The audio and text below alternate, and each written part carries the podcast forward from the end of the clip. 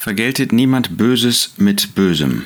Das ist der 19. Punkt in dieser Reihe, die von den Versen 9 bis 21 in Römer 12 uns eine ganze Anzahl christlicher Tugenden zeigt, die wir als Gläubige, die wir den Herrn Jesus als Retter angenommen haben, die gerechtfertigt sind, die wissen, dass das Evangelium der Herrlichkeit Gottes, das Evangelium des Apostels Paulus, das Evangelium, was uns das Heil in Christus brachte, wirklich unser Besitz ist und die wir auf dieser Grundlage unser praktisches Glaubensleben führen sollen.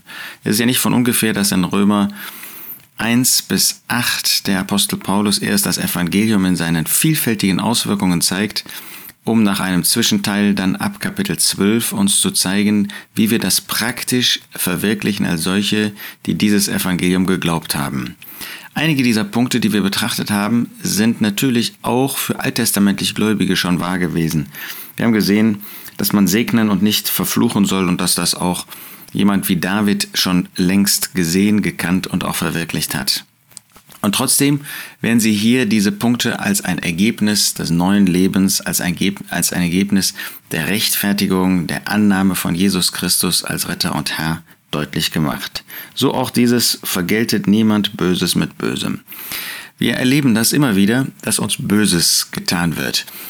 In Deutschland sind wir ähm, viel besser dran in gewisser Hinsicht oder sollte man sagen schlechter dran als Gläubige in anderen Gegenden, die eigentlich ständig unter Druck, ständig verworfen, ständig verachtet, ver gehasst werden und äh, sogar brutal behandelt werden. Wir wissen das von einigen Ländern und ich meine damit nicht nur Nordkorea, ich meine nicht nur China und solche Länder, auch ähm, islamistische Länder, wo Christen wirklich um ihr Leben fürchten müssen. Aber auch in vielen anderen Ländern ist es so, dass die Gläubigen wirklich verfolgt werden, dass sie nicht ein Leben in Frieden, ein Leben in Ruhe, äußerer Ruhe führen können, sondern wo ihnen ständig Böses getan wird. Und da sagt der Apostel Paulus, da sagt der Geist Gottes ihnen, vergeltet niemand Böses mit Bösem, sondern wenn jemand böse auf dich zukommt, dann, um mit den Worten ähm, von Vers 14 äh, zu sprechen, dann segnet. Segnet, die euch verfolgen. Äh, unser Fleisch, das wir noch an uns haben, und wir haben das in diesem Brief ganz deutlich auch, Römer 6 und Römer 7, da ist noch diese sündige Natur, diese alte Natur in uns, die Macht besitzt und die Macht über unser Leben haben möchte. Und die möchte, dass wenn uns jemand Böses tut, wir dann mit einem Zorn gegen ihn handeln, gegen ihn sprechen und damit gerade nicht Christus verherrlichen, gerade damit nicht Gott die Ehre geben, sondern zeigen, dass dieses Böse auch in uns noch vorhanden ist. Ja, ein Gläubiger kann schlimme Dinge tun, sogar schlimmere Dinge als ein Ungläubiger weil dieses Fleisch nichts Gutes in sich hat, weil diese alte Natur eine solche Macht ist, dass sie uns auch als Gläubige, als Christen noch beherrschen kann. Also nicht einfach eine Sünde ist irgendwo in unserem Körper, sondern wirklich ein, ein Machtpotenzial besitzt in sich selbst. Eine Natur ist eben eine Kraftquelle des Bösen. Und äh, da ist es so leicht, dass wir Böses auf Böses ähm, setzen.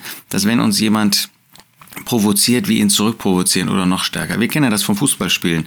Es ist schon schlimm, jemanden zu faulen, richtig zu faulen. Aber es ist noch schlimmer, wenn man dann zurückschlägt und das hat dann oft eine rote Karte zur Folge. Und das ist tatsächlich so, dass äh, wir als solche, die wissen, was böse ist, dann mit Bösem zurückzuschlagen, nicht nach den Gedanken des Herrn handeln. Nein, vergeltet niemand Böses mit Bösem. Lasst uns das immer wieder neu ähm, uns ähm, vor das Herz halten. Wenn uns jemand Böses tut, dann einen Schritt zurückzugehen innerlich und zu sagen, Herr, ich möchte jetzt Gutes erweisen. Ich möchte jedenfalls nichts Böses erweisen, sondern möchte das dir übergeben, wie Petrus das sagt, der gerecht richtet.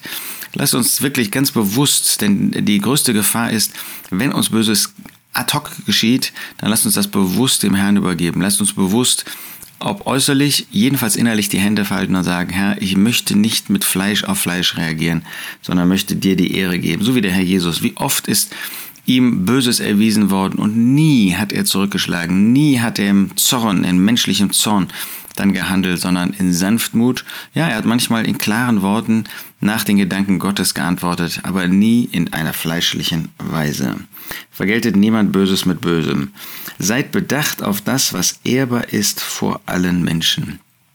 Das Wort, das hier für ehrbar steht, wird sonst auch mit gut, mit Recht übersetzt. Wir sollen das tun vor den Menschen, was Recht ist, was nach Gottes Gedanken Recht ist, aber hier eben auch was ehrbar ist vor allen Menschen, was im Allgemeinen auch von ihnen als etwas Richtiges, als etwas Gutes, als etwas Normales angesehen wird.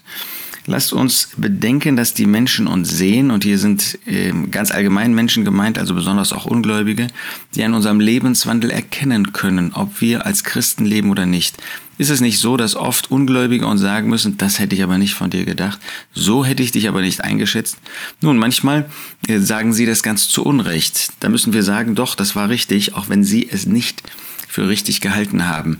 Das war konsequent. Aber wie oft müssen wir auch zugeben, das war alles andere als konsequent. Das war alles andere als christlich. christlich.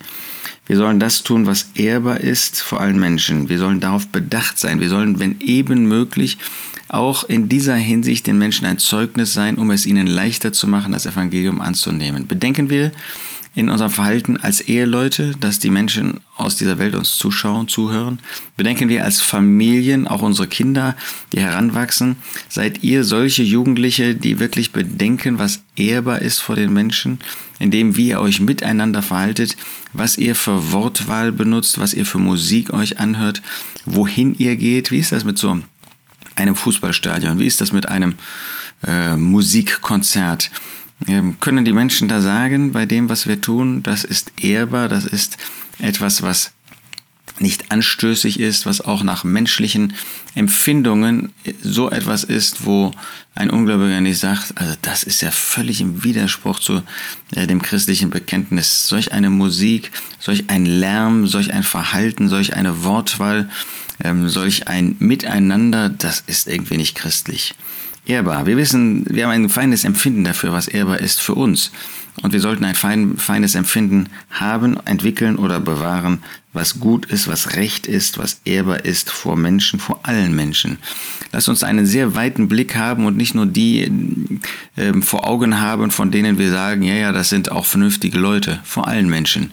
Wir können es nicht allen Menschen recht machen, aber wir können uns so verhalten, dass möglichst alle Menschen sagen, das ist wirklich ein Christ. So lebt ein Christ, so würde ein Christ sich verhalten. So haben wir wirklich ein Lebensprogramm, ähm, uns christlich zu verhalten, in Übereinstimmung mit der Berufung, mit der wir berufen worden sind, in Übereinstimmung mit dem Leben, das uns geschenkt worden ist, in Übereinstimmung mit der gerechtfertigten Stellung, in der wir sind. Dazu wünsche ich dir Freude und auch Kraft von oben.